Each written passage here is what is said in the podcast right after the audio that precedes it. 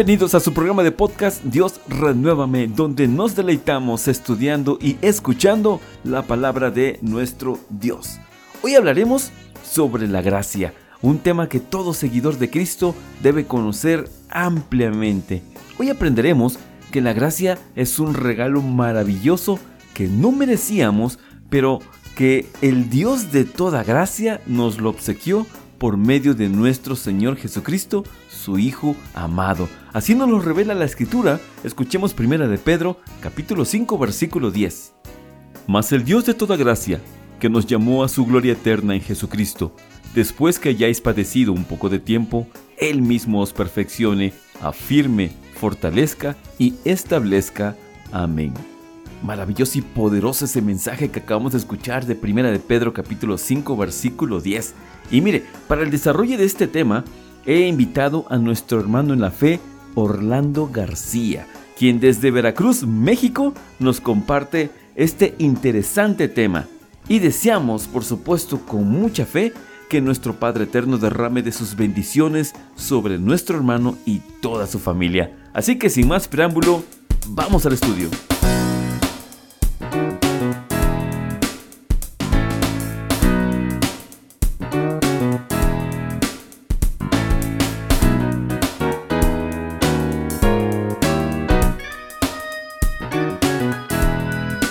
Hola, ¿qué tal? Agradezco a Dios por permitirme dirigir a ustedes y poder expresar su palabra. A Juan Carlos agradezco su invitación a este programa. ¿Qué es la gracia de Dios? Para poder entender la gracia de Dios es necesario saber la condición en la que se encuentra el hombre al estar lejos de Él, porque solo al hacer una reflexión de nuestro actuar podemos visualizar que una palabra tan corta como gracia puede significar amor, perdón y misericordia de Dios. El hombre fue creado como un ser perfecto, puesto que en Eclesiastés 7:29 el sabio Salomón señala, He aquí, solamente he hallado esto, que Dios hizo al hombre recto, mas ellos buscaron muchas cuentas. Y es así como la humanidad está sometida a un pecado colectivo, tan ocupada en las cosas perecederas y olvidándose de las cosas eternas, de aquellas que nos acercan a Dios. Las personas a través de su desobediencia cayeron de la gracia de Dios, ganando imperfección, muerte y maldición, efectos que perduran hasta el día de hoy en la humanidad. La mayoría de las personas que están en este mundo se encuentran en discordia con Dios. ¿Por qué? Porque no le buscan para restablecer su relación con Él, no piensan en su nombre o no se preocupan por agradarle, dándole más prioridad a las cosas materiales que las espirituales, aquellas que nos ayudan a obtener la vida eterna. El pecado ha desviado a muchos hombres de la presencia de Dios, pues ellos amaron más las tinieblas que la luz, creando con ello un mundo lleno de maldad y oscuridad, trayendo como consecuencia que el hombre se separara del Todopoderoso por su mal comportamiento. Pero las maldades de ustedes se han convertido en barreras entre ustedes y Dios, los pecados de ustedes han hecho que Él se oculte y no los escuche, según cita Isaías en su capítulo 59, versículo número 2.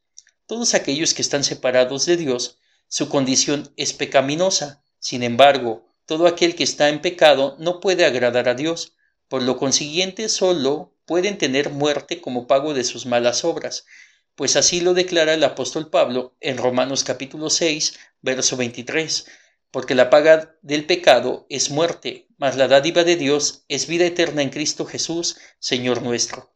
Todos estábamos destituidos de la gloria de Dios a causa del pecado.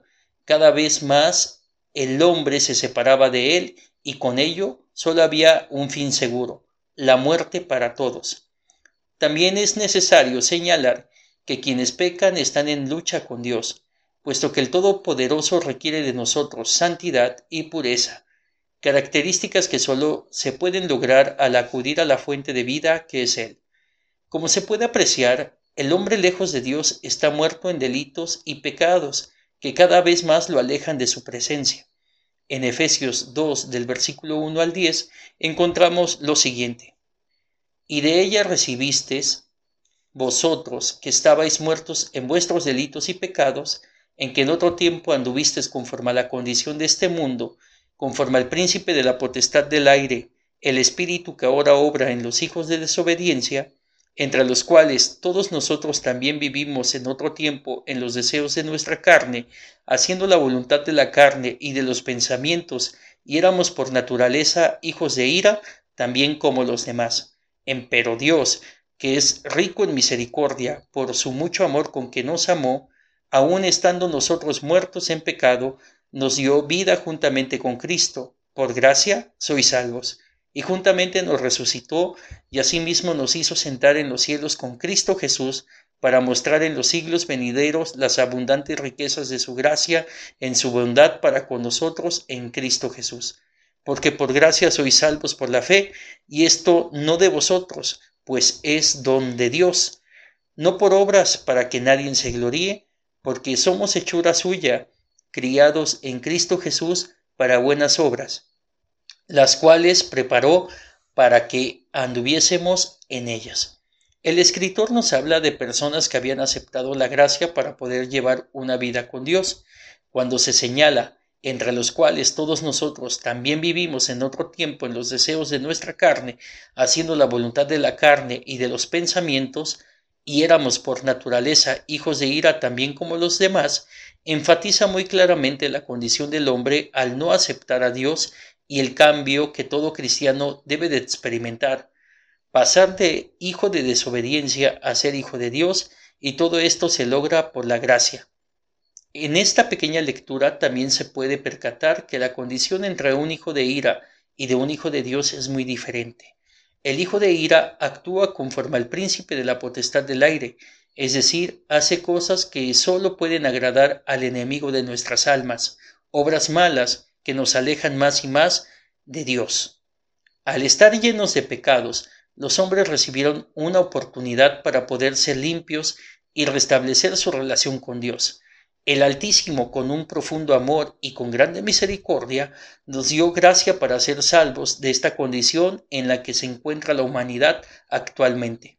Así pues, tenemos que la palabra gracia proviene de la palabra griega charis, que dentro de sus muchas acepciones significa regalo inmerecido, perdón o misericordia. La gracia entonces significa un regalo inmerecido, es decir, quien estaba destinado a morir eternamente, se le da una nueva oportunidad para que pueda ser agradable a Dios y con ello ganar la vida. Es decir, el Todopoderoso nos salva de la condenación para que podamos direccionar nuestra vida hacia su presencia y con ellos ser reconciliados a través de su Hijo. Bíblicamente, la gracia significa que el pecador que no debía de ser perdonado, Dios, que es grande en misericordia, lo perdonó, entregando la vida de su Hijo Jesús como el precio de rescate. Por ello, en Romanos capítulo 5, versos del 9 al 11, se expresa, Luego mucho más ahora, justificados en su sangre, por él seremos salvos de la ira, porque si siendo enemigos fuimos reconciliados con Dios por la muerte de su Hijo, mucho más, estando reconciliados, seremos salvos por su vida. Y no solo esto, mas aún nos gloriamos en Dios por el Señor nuestro Jesucristo, por el cual hemos ahora recibido la reconciliación.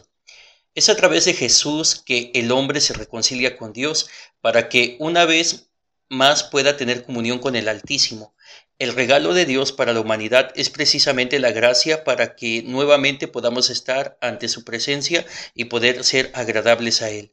Ciertamente hemos recibido la oportunidad más grande de nuestras vidas sin merecerlo, y se cumplen cabalmente las palabras, por gracia hemos sido salvos de esta condenación entonces comprendemos que hemos sido llamados para huir de la ira de Dios, para ser perdonados de nuestros pecados y tener una oportunidad más de unirnos a Dios, siendo reconciliados por su gracia, que se ha manifestado a través de Jesucristo, y que esto se llama gracia porque no nos costó nada, ni fue por obras piadosas que hayamos hecho, sino que fue un regalo inmerecido de Dios hacia nosotros, según señala Tito capítulo 3, versos del 5 al 7, que a la letra dice, no por obras de justicia que nosotros habíamos hecho, mas por su misericordia nos salvó por el abacro de la regeneración y de la renovación del Espíritu Santo, el cual derramó en nosotros abundantemente por Jesucristo nuestro Salvador, para que, justificados por su gracia, seamos hechos herederos según la esperanza de la vida eterna. En este mismo sentido, en Romanos capítulo 4 del 4 al 5 de la Biblia Dios habla hoy, se observa cómo se nos ha reconocido como justos, aunque no merezcamos ese favor. Ahora bien, al que trabaja no se le da el salario como un regalo, sino como el pago de una deuda. En cambio, al que cree en Dios, que hace justo al pecador, Dios le toma en cuenta la fe para aceptarle como justo, aunque no haya hecho nada que merezca su favor. En conclusión, el hombre por sus pecados estaba lejos de Dios, haciendo obras que sólo le agradaban a Satanás, cuando el pecado sobreabundó, sobrepujó la gracia a través de Jesús. El término gracia quiere decir regalo inmerecido de Dios hacia los hombres, porque no tuvimos que pagar algo o hacer obras justas, sino que Dios nos dio la oportunidad de ser agradables a Él, recobrando su imagen a través de Jesús y ser salvos del día de la ira. Hoy le quiero invitar a que busque a Dios y acepte su gracia a través de su Hijo Jesús, y que se deje llevar por su gran amor, que estoy seguro que Dios se agradará mucho al verlo, que usted está aceptando su gracia para estar más cerca de su presencia y poder sanar su alma en su amor. Recuerde, la gracia de Dios es un regalo inmerecido, no por nuestras obras, sino por su misericordia. Lo único que debe de hacer es acercarse a Él y aceptar a Jesús como su único Salvador. Porque no envió Dios a su Hijo al mundo para que condene al mundo, mas para que el mundo sea salvo por Él.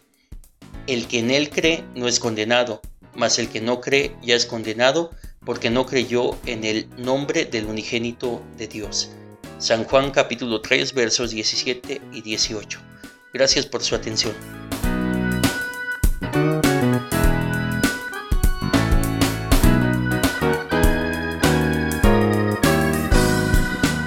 Reflexionemos, ¿qué aprendimos el día de hoy? Hoy aprendimos que el hombre fue y es separado de Dios por el pecado. Por tanto, requeríamos de algo especial que nos permitiera tener acceso a su amor, a su perdón y a su misericordia. Y ese regalo especial es la gracia, un regalo inmerecido obtenido por medio de nuestro Señor Jesucristo. Tenemos acceso a su gracia cuando aceptamos a nuestro Señor Jesucristo como nuestro único y suficiente Salvador. Porque dice la Escritura que Dios no envió a su Hijo al mundo para condenarlo, sino todo lo contrario, para que el mundo sea salvo por medio de Él. Y eso es maravilloso. Damos gracias a nuestro Dios por proveernos de su palabra y también le damos gracias por la vida de su siervo, nuestro hermano en la fe, Orlando García, quien nos ha compartido el tema del día de hoy. Que la gracia, la misericordia y la paz abunden en sus corazones y en sus hogares. Gracias por escuchar.